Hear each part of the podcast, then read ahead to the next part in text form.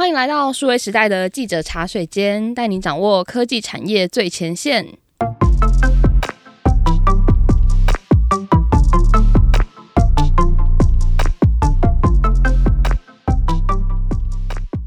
我是数位时代的编辑浅浅。那在记者茶水间这个节目中呢，我们会邀请一位数位时代的线上记者来跟我们一起喝杯茶，聊聊第一手的采访私房话。那今天我们邀请到的呢，是数位时代中主跑电商还有零售的记者以华。Hello，大家好，我是以华。那讲到这个电商哦，其实我相信大家现在呢或多或少都应该是有使用电商或者是网购的习惯，因为其实我本人是重度患者，就是每一天到晚在接到货运司机送货来的电话。是。那其实近年来呢，除了大家在用的一些大型电商平台之外啊，我们有观察到说，哎，有很多艺人或者是网红也有转战做电商这一块。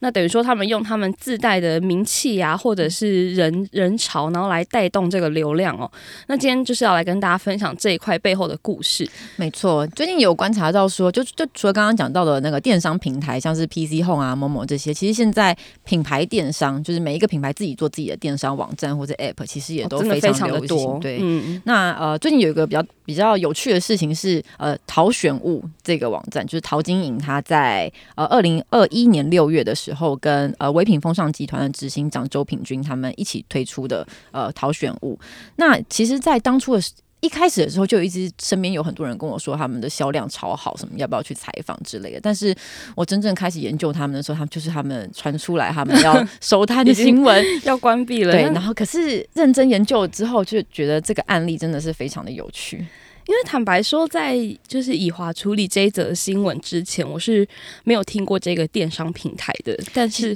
我去搜寻一下它的页面，我真的吓到。因为对我也是，我在写这则新闻的时候，我才第一次打开这个所谓电商网站啦。但它其实根本不是，对对对，我觉得它就是一个网页，对，就很像那种，就是它是一个非常阳春的网页，然后里面就是可能八个品相之类的。因为真的很阳春，它连那种，比如说你想象中，呃，是陶晶莹推出的。电商网站至少要放他的照片吧，或者是至少他会有一个形象照，然后有一些 fancy 华丽的特效，就没有真的阳春到不行，像高中生的那个电脑课 作业。但是它美感是有的啦，它设计美感是有的，可是它就完全没有任何花俏的功能。就是现在我们可能呃像九一 APP 这种呃电视呃开店平台也开始 IPO 了嘛，然后我们也有，就除了九一比较大型之外，其实大大小小各种开店平台在呃市场上都是。非常流行，所以说要做出一个很华丽的 App，然后串联 Web 上面的电商功能，其实，在现在是简单许多，但是在却在这个时候出现了像淘选物这样子的案例，那呃，就其实可以很显然的看得出来，它就是让呃淘金营在它的社群网站上面可以做一些操作，然后啊这个。淘选物的网页，它其实就是只是导购，然后负责后面的金流流程而已。是等于说，它的比如说推销啊、销售都是透过就是淘金营个人的社群。来做这件事情，电商网站算是他最后辅助的一个平台，然后它的品项数也不多，大概就十个，这这就是真的很 少，所有平台都很难想象的一个数字，但是它却有很好的销售成绩。就在他们宣布要结束的时候，呃，周品君他就有发了一篇文章，在跟大家讲他们这一路以来做了什么事情，然后最后为什么要呃收起来之类的。对，那他们他讲的数字就是在淘选物开张的第一个月，他们的营收其实就已经破了三百万，然后在半年。左右的成绩其实有千万的业绩。那在那个呃淘选物宣布结束之后，其实周品君他也发了一篇 po 文，在讲呃金石创业这个这个这个词哦。那其实就是呃，如同刚刚讲到说，现在其实很多开店平台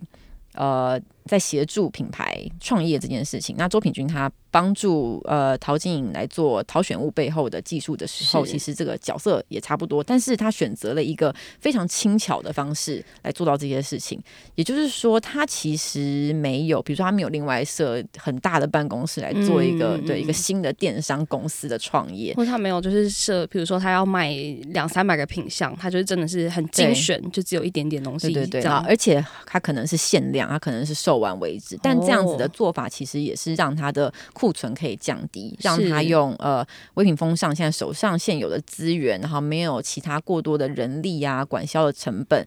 然后就可以做到营运淘选物这件事情。等于说他们，我觉得看起来是他们的目标算是蛮明确的，他就是把。资源可能花在呃，比如说宣传，或者是呃，用靠艺人本身带的社群流量，然后来导到这个网站。那网站本身呢，就是只是只是买东西嘛，那他就是可以省下很多成本去做他真的需要做的事情。那省下成本之余，就是等于你的营收获利就是会多。嗯，嗯，而且就是以一个。对新创产业来看，其实它也是，就它测它测试之后，不管是呃对不好要收，或者是说它好，可是像像现在陶晶莹他的意思是说，接下来下一步他呃的商业的计划是要扩大营运，但是也许陶对不晓得现在还不知道他之后会是以什么样的形式，但陶选物暂时要先收起来，那他要。收起来要转换跑道，其实也是相对很有弹性的，嗯，相对是容易的。就比起你原本是一间超大公司，然后聘了好多人，对两三百员工这样。对，所以说这个我觉得是一个哦，最近在电商市场上面看到一个很有趣的案例。那其实讲到周品君，就像怡华之前也有去访过周品君嘛，就是，是其实我看你访过他蛮多次，然后也有就是呃写人物专访这样。那你可以跟我们谈一下他私下或者是他的。呃，一些特色这样子。周品君其实呃，就是是一个非常资深的。他从拍卖，就雅虎拍卖很盛行的时候，他就跟他的前夫创立了东京卓一嘛。是。那东京卓一其实在一开始的时候规模也做到很大，他们那个时候好像要投入了多少钱，然后有做大仓库啊。那个时候他们的对标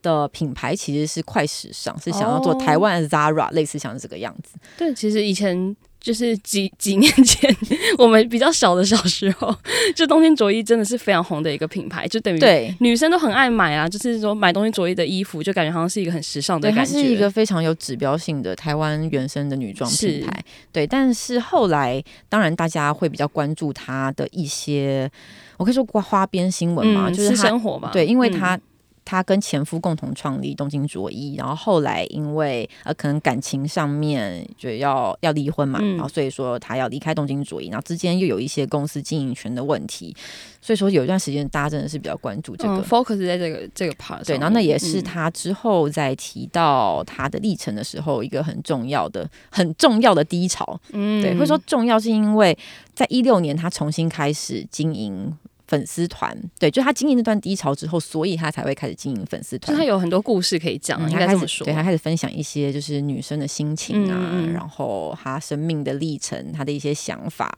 或者说甚至说他读的一些书等等。他一开始只是就是好玩啦，嗯、就没想到居然累积了一群粉丝，然后这群粉丝就很聚焦在他这一块内容分享上面，粉丝也成为他下创立下一个品牌 W Style 的时候很重要的基础。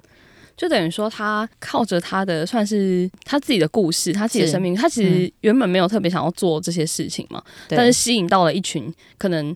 欸、也有也有共同经历，或者是也许年纪差不多，然后很认同他的想法的，或者说说比较年轻的女生，然后把他当偶像哦，有这种也是有，嗯，对对对，像我之前去访那个天后版妹，嗯，她。三十出头哦，年轻妈妈，然后做直播电商，嗯、她也有提到周品君东西，她会看、哦，所以是在这一块，对这个这个算是什么样一个市场？就是女性创业家的市场，它是一个还算是一个比较年轻职场女性这种感觉啦。她是一个 icon 人物啊，对。然后之后呃，又在那个啊，就 PC Home 的董事长詹宏志，他整合了台湾一些原生的美妆品牌，像是八六小铺。U T U N T Beauty Maker 等等，他把它集合起来成为一个呃美妆的集团的时候，他就找来周平君来呃统筹这一切，然后所以说之后才会有了唯品风尚集团。它其实现在旗下不只是它原本有的女装品牌，它也有很多保养品，对，然后那个指甲彩绘等等，嗯、对，都它都一起经营。但其实我会有点好奇，就是因为它的。呃，我觉得他就从他的文字，或者是从他粉丝团贴文上感受得到，他是一个表达能力蛮好的人，然后逻辑很清晰。但是他，你去访问他的时候，他私底下讲话也是类似这个感觉吗？对，其实他在前台跟他在接受访问的时候的态，就是对那个说话的方式，然后给人的感觉是差不多的，就他的一致性很高，一致性很高。然后他也那时候我们有问过他说，像他这样子，就是把自己其实某种程度上当成一个网红来经营，他的想法是什么？嗯、那他那个时候也有提到说，其实他也很希望借由他自己的经验，那当然就是。的一方面是分分享他的感情经历，跟他的一些感情上面的看法转变，影响一些女生嘛。那另一方面，他也希望可以打造出一个，就示范给大家看，一个企业家，一个新时代的年轻企业家的形象可以是什么。他也许不一定要像以前，就是对，一定要比较传统端庄的形象。嗯、他不希望是，他希望可以有另外一个典范出现，这样子。其实我觉得从这个他的故事来看，就是还蛮有趣，因为他早期是呃创办东京卓一，然后他们那时候也是还蛮蛮蛮常出来发言，但是是当时他的形象比较像是他是东京卓一的创办人周品君这样。嗯、那后来就是他可能有经营自己的粉丝团，然后有自己的就是粉丝，然后有自己的就是什么追随 就是追踪者 follower 这种，嗯嗯嗯之后他比较像是我周品均。呃，因为这些这些形象，然后我代表的这些观念，嗯、然后所以我吸引到这些粉丝，那我再来创立这个品牌，就他其实有一点稍微有点倒过来那个感觉，我觉得。那我觉得就是他的他先建立出来的一个人设，然后这个人设可以如何变现，然后在他变现的过程之中，又可以回来辅佐他原本的人设设定，这个其实就是形成一个相辅相成，对，形成一个良性的循环。像是他其实是在近期。他一开始创立 W Style 之后，其实他的形象、他的声量就比他在东东京卓一的时代更好。嗯嗯嗯，但是他到近期其实才开始呃经营他的 YouTube 频道。那从他 YouTube 频道也可以看得出，他的内容其实就是两个方向嘛。一个就是他在职场上面的分享，比如说他会分享说，他作为一个企业家，他在看应征者的履历的时候，他在面试的时候，哦、他。看哪些条件？对对对对，他他这样子就其实是帮助比较年轻的求职者可以有一些参考，哦、嗯，或者是说你遇到讨厌的同事的时候怎么办？嗯、怎么办？你怎么样不成为一个讨厌的同事？对 对，职场经的分享。那另一个方面就是感情观的分享，比如说怎么样辨别渣男哦，对，比如说第一次约会要注意什么？那其实这两个大方向就是辅助他。就是辅助他的人设的一个的建立，对对，两个很重要的两个很重要的线路。其实他也蛮会选，因为这是很多人都很特别关心的两个领域，就事业跟感情。对，但我觉得他他给我的感觉是，也不是他很会选，嗯、是说他就是毫无保留把他想要说的事情说出来，或是他以前的故事会分享给大家，嗯、类似这样。对，就不管大家喜不喜欢他，我觉得他真诚这个是一定的啦。嗯那我觉得从上面这个案例其实可以看到，就是嗯，网红或者甚至说艺人这些人，我们要来经营。呃，电商或者是说要变现模式背后很重要的，其实是他自己的人设，或者是说他的品牌特色。那这个又想到，其实我们过去两三年都有做，就是有一个网红的特别企划。嗯，那其实以华也有参与过这个企划的制作。嗯，那你可以大概分分享一下这几年来的一些变化。就每一年我们在做网红这个专题的时候，其实呃。对，网红如何变现，都是我们很重要要讨论的一件事情。嗯、那呃，对我觉得其实很多人很不喜欢“网红”这个词，哦，对，大家比较喜欢讲创作者或是 KOL、KOL，对对对对。但其实我在我看来，就姑且用“网红”这个词啦。可是其实，呃，我觉得网红的变化就是。就是媒体的变化，嗯、对，就早期大家要要创造影响力的时候，可能是电视对电视上面开始，嗯、或者是说出版出书，现在当然也有，可是现在。呃，对于现在的名人来讲，其实就是社群经营，对社透过社群来经营形象，这是一个对很非常非常重要。对，就包含像前面讲到陶晶莹，她其实现在在社群上面也有很多的操作嘛。对，那么我们看网红经济、网红变现的模式，我觉得大概就是三个方向。第一个是呃，创造有价值的内容，就是包含像像数位时代早期我们卖对销售月刊，或者是说像报纸一份一份的卖，对。嗯如何让价值变得有价？这还是一种方式。就像现在的在 YouTube 频道上面，其实呃也有推出会员内容，就是你可以花不同的不同的价格，然后订阅不一样的内容，嗯，或者是说我们可以直接用超级喜欢直接赞助我们的创作者，抖内抖内，对，抖内抖内就是直接用内容来变现。嗯、那第二个就是呃广编业配，对，就是我们经营好一个呃。一个形象，一个内容之后，我们成为一个平台，然后之后就会有品牌来赞助播出，嗯、对，或者合作等等，这是一个形式。是，那第三个形式就是呃，网红们开始经营副业，推出自有品牌。那讲到这个网红经营自由品牌部分，其实我想到那个宜华之前也有访问过一个 YouTuber 叫做金针菇。那金针菇其实算是一个还蛮红的 YouTuber，我看我身边很多人都有在看。那他是一个韩国人。然后一个韩国的女生，然后在台湾生活了很多年，对，所以她她的那加上这几年其实韩流非常的盛行嘛，嗯嗯，那她内容可能不是只有讲韩国，也会讲呃，在她在台湾就是去吃美食啊，或在台湾的生活这样。嗯、那她之前以华会去访问她呢，就是因为她有一个自有品牌，然后跟全家联名合作出了呃饭团啊，或是其他的鲜食，然后掀起了一个抢购潮这样子。对，就是我会注意到金针，一开始我就知道金针菇啦，然后也会稍微看一下，因为它就是一些吃喝玩乐类的，蛮、嗯、有趣的这样。对对对，然后我觉得他在采访他的过程中，他有一个分享，我觉得超有趣，就是说他的那个观看他频道的人里面，其实有。五趴是五十五岁以上的观众哦，就他很受，对他很受长辈的欢迎。那我就我问他说为什么，他就说他觉得是因为他很喜欢去吃一些可能古早味的摊贩什么之类的，哦、对，所以说在现场也会遇到一些长辈，长辈看到他也都很开心。其实他他面相上也是蛮有长辈缘的，对对对对，他就是一个很很亲切，对，很有亲和力的形象啦。嗯、对，然后呃，因为。超商也是我的主要线路。嗯嗯，那在商品这一块，其实是数位时代比较难处理的话题，就我们还是必须要带到一些。商业模式，对对对，商业模式的变化、嗯、经营策略才是我们喜欢，就还才是才是数位时代产出的内容嘛。是是是，对，所以说我看到他跟我看到全家跟金针菇推出了联名的大饭团，然后卖的很好，大家在抢购，然后网络上面有一些人在讨论说，嗯、我一直扑空怎么办？然后全就有人出来分享说，哦，全家的 app 里面可以看每一家店的库存，哦、你可以先看，然后你再决定要不要去哪一家店。我就说哇，卖得那么好，一定要约一下，但是。有点不知道该怎么切入，所以说那个时候就接触了金针菇，然后想要做一个网红变现，像这样子的题目。是，那这篇文章其实里面有讲到说，呃，金针菇他自己讲说，创立自己的品牌是每一个网红的梦想，就是可以看得出说，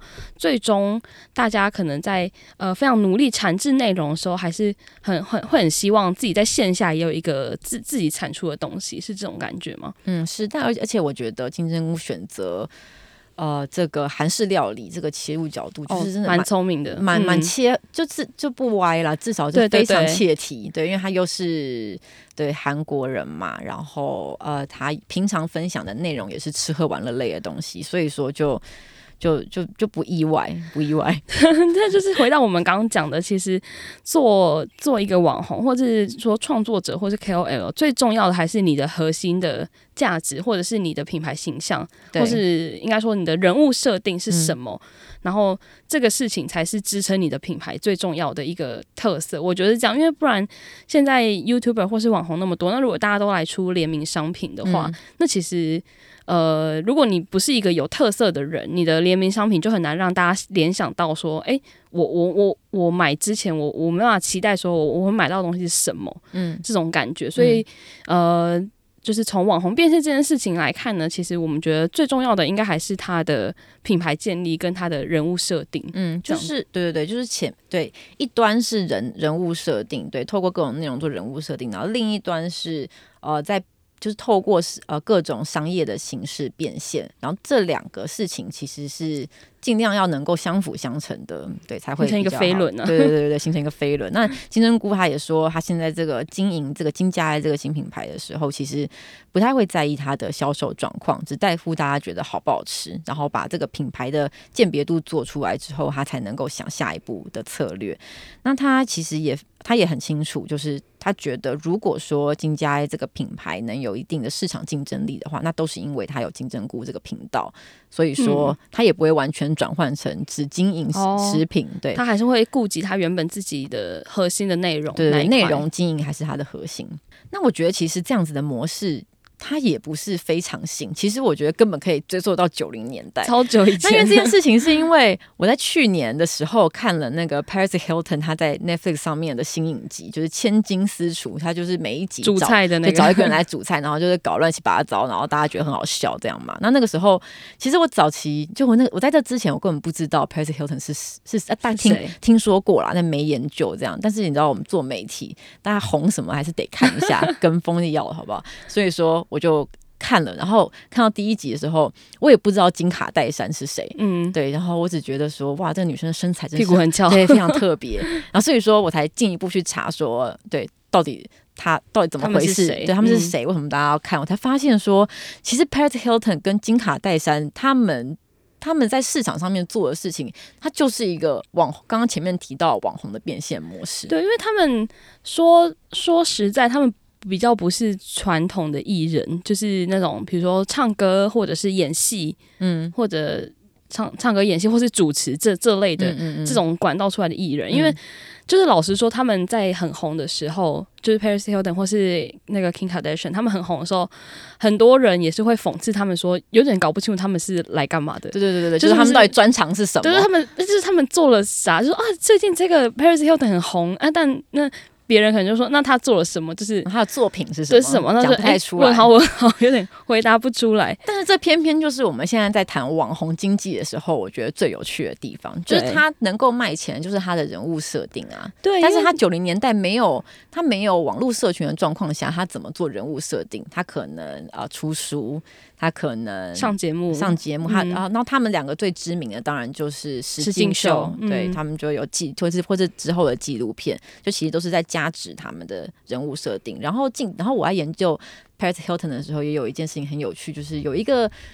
我不知道是真的还是假的，就是说他他的那个眼睛是蓝色的这件事情，其实是因为他常年戴蓝色的隐形眼镜，因为他必须要经营一个金发碧眼的形象，都是有可能是假的。对，所以说他非常他。他非常清楚知道自己在做什么事情啊，然后后来，呃，他开始把他的影响力变现。像有我看到，我看到一个数据是说，Paris Hilton 他现在有的同名香水其有二十四款，哇，对。然后呢，呃，从零四年到去年，它来自香水的营收已经上看三十亿美金，所以说。呃，为什么大家买香水？香水其实是一个，就比如口红，你还有颜色嘛？嗯、你可能夏天要什么颜色？哦、香水很抽象，对，香水很抽象，它就是看一个品牌的包装。对，然后就是带给啊、呃、消费者一个想象，说我会有什么氛围。然后他一个人就有二十四款，对对，不同的香水，对，我就觉得很厉害，超厉害。他他是一个一个名媛嘛，他是一个类似网红这样的人，可是他为什么可以开一个就是煮菜的节目？他根本就不会煮菜，因为那个节目也是还蛮蛮蛮闹的，他就是随便乱煮，随便随便乱闹，然后。嗯殊不知大家爱看的就是这个，因为我那时候这个节目出来的时候，我也还蛮蛮困惑。我想说什么意思？然后大家就是要看他在那边胡搞。然后我我后来就是看到他的那个有一个有一个访问，然后我他他讲的一句话我很印象深刻，就是说他自己说，其实他他不是他不是大家所想的那个傻白甜，嗯、就是金发傻妞这样。只是他很擅长扮演这样子的角色，嗯，所以他很清楚知道自己的人设是什么。嗯，但我觉得这件事情又可以进一层来讲，就是这一句话是从他二零二零年的时候拍的纪录片里面说的。这部纪录片其实是希望再把它包装成一个成功企业家的形象，嗯，所以说也说不定是他现在觉得成功企业家这个人设比当初的傻白甜更好卖。就是这也有可能又是另外一个人设，对对对对。但是对，就是像这样子的方式，他是算是经营的很成功啦。不管大家喜不喜欢他，对、嗯、我都会觉得他是一个很有趣的商业模式。就是大家会觉得说，哎、欸，他好像真的是，就是他在那边也也没干啥，然后突然很红这样。但是我我相信他背后他一定是做了很多不同的努力，就不是、嗯、当然不是那种大家就是传统想象的努力，但他一定是有有想过，然后。我觉得他自己是有策略性在做这件事情、啊。嗯，我觉得一定有策略啦，嗯、不会误打误撞，不是真的就变成这个样子。对对，因为误打误撞型，其实老实说，这几年有很多那种真的是误打误撞的网红，不，大家自己想象是谁？但是，嗯、但是这种就是，如果你没有后面的策略的话，你是不可能长久的，嗯、因为人设或者是热度，就是在这个时代真的是消失的很快，嗯、就是很多事情一两天后就已经变成旧闻了。嗯，所以怎么样经营你的人设？它可以这个，对，它可以这个热度延烧长青树，没错，网红长青树，网红长青树是。那我觉得前面提到那么多有趣的案例，其实如果要说有一个结论，那就是呃。先设定一个清楚的人设，然后找到相对应的产品，然后最后再让这个产品回过头来加值原先的人设。这样其实这个网红变现的循环现在是越来越成熟的。那我们也可以看到，其实市场上有很多公司开始把这件事情作为是一个公司，就协助网红做到像这样子的变现循环，变成公司一个重要的商业模式。嗯、对，那像是我们最近会看到的一个，就是美而快。美而快其实它是一开始是旗下有 Puzzle、美尔 Q 这些，他们是称为商业品牌，嗯，对对的的女装品牌，也是在台湾非常的流行，声量非常大，而且是。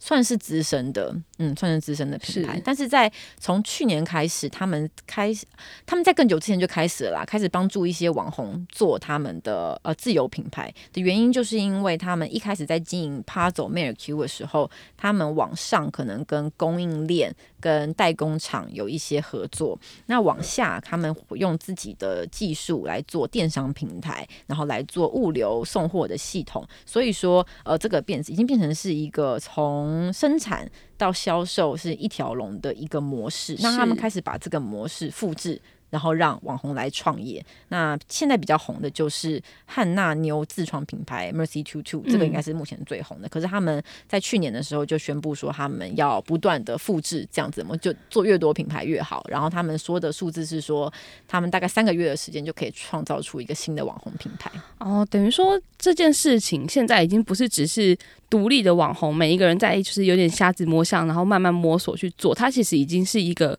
有。呃，有有商业模式的一个系统了，然后也有一些公司在做这件事情，然后用用，如果你已经有一个商业模式的话，其实是蛮容易，就是可以快速复制或者是快速产出更多这样子的商业。嗯、但是最终回归到还是我们讲说，它是有自己的人设或者自己的特色，嗯，是它可以就是成功继续经营下去的一大关键。这样子、嗯，那像是 Press Play，它本来是一个网红的经纪公司。近期也，他们也有一个独立的事业体，一个部门，就是专门在协助他们旗下的网红来做自创品牌这件事情。嗯、像刚刚讲到的金针菇，其实就是他们做出来的。那呃，他们的那个部门现在是主要 focus 在食品类别啦。哦，嗯，对，对，现在真的很多网红有在出食品相关的产品，这样，嗯、对、嗯、对。那另外，我还想到一个案例是弟妹，我觉得她的历程也更有趣，因为她一开始是因为阿弟教英文嘛，她哥哥教英文，嗯、那这个延续这个状况之下，其实。阿迪后来推出可能补习班或者是线上课，这比较直觉，嗯，感觉跟他本人在做的事情比较相关。对，但弟妹却创了一个再睡五分钟手摇影，那这是怎么回事呢？就是他一开始先在阿迪的频道里面出现，然后后来又有了自己的频道。是他除了教英文之外，他也有很清楚的人物设定，就是对可爱的妹妹哦，喜欢喝甜的，喜欢珍珠奶茶这样。所以他后来有有手摇影店，就就也很合理嘛。但是其实跟原本教英文是。比较不一样的业务，所以我觉得这个案例也很有趣。而且它的再睡五分钟就不是只有一家店的手摇饮，它现在好多家店，然后它也有跟全家有合作出冰淇淋，对，就是茶口味、嗯、奶盖茶口味联名的冰淇淋，淇淋对，然后它也有茶包哦、嗯，就各种实体商品。我觉得它的那个产品线开展的是更大。这个例子真的很有趣，因为它本身是。她是一个网红的妹妹，然后她也是一个网红，对啊。但是她一开始是，就是大家会知道说她是她妹妹嘛，嗯、然后她也自己找到一个特色，然后还做出一个商品，就是也是同一套模式在运作，这样是一个蛮酷的案例。嗯，是一个蛮酷的案例。然后她也是 Press Play 的辅助之下做出来的品牌，是嗯。那今天非常谢谢怡华带来非常精彩丰富的分享。如果呢你喜欢这一集的内容，欢迎订阅数位时代的 Podcast、Line、Facebook 或是 IG，也可以在零售通路呢购买最新一期的数位时代杂志。那如果你还有什么好奇的主题，或者是你对这一集有什么想法的话呢，都欢迎留言告诉我们。那我们就下一集再见喽，拜拜，拜拜。